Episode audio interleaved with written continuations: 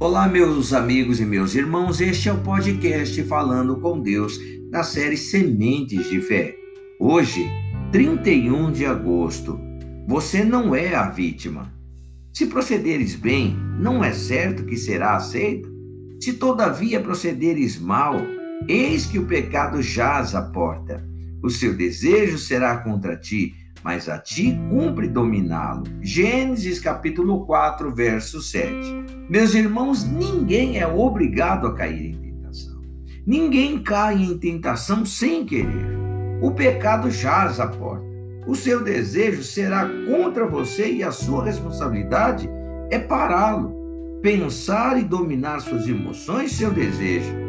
Ninguém é levado a cometer algum erro sem que tenha tido oportunidade de escolher. Por essa razão, é importante permanecer atento às suas atitudes e reações. É importante andar em espírito para conseguir controlar suas emoções.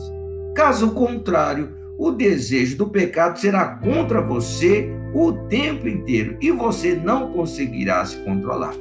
Mas a responsabilidade continua sendo sua. Caim ouviu de Deus o que lemos no versículo de hoje. Ele não tinha o Espírito Santo, mas Deus disse que ele tinha a responsabilidade de dominar o desejo do pecado. Isto é, dominar-se é possível até mesmo para o homem natural. Havia em Caim a força para evitar o mal. Ele poderia escolher.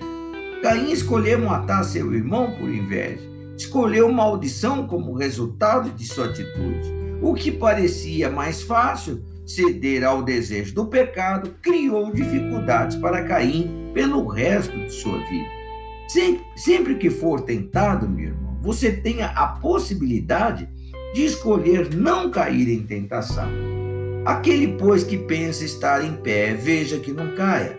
Não vos sobreveio tentação que não fosse humana, mas Deus é fiel e não permitirá que sejais tentados além das vossas forças pelo contrário, juntamente com a tentação, vos proverá livramento, de sorte que a possais suportar. Primeira carta de Paulo aos Coríntios, capítulo 10, verso 12 e 13. Está bem explicado, não é mesmo? Vamos orar. Pai, eu te adoro de novo e sabemos que nós não somos a vítima.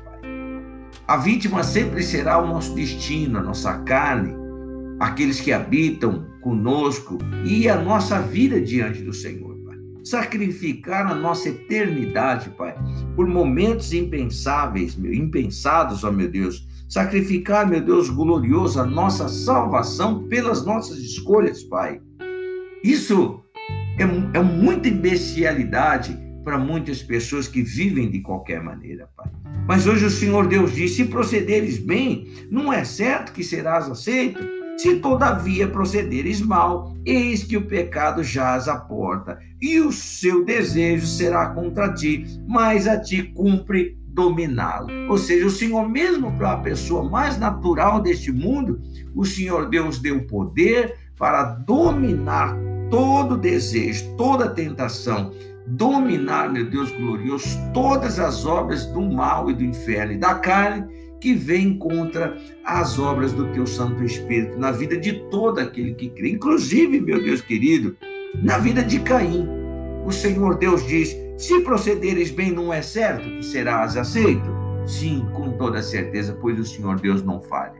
Peço por este dia, pelos projetos, pela família dos meus irmãos, proteção aos caminhos destes teus filhos, Pai, deste teu povo que o Senhor Deus tanto ama.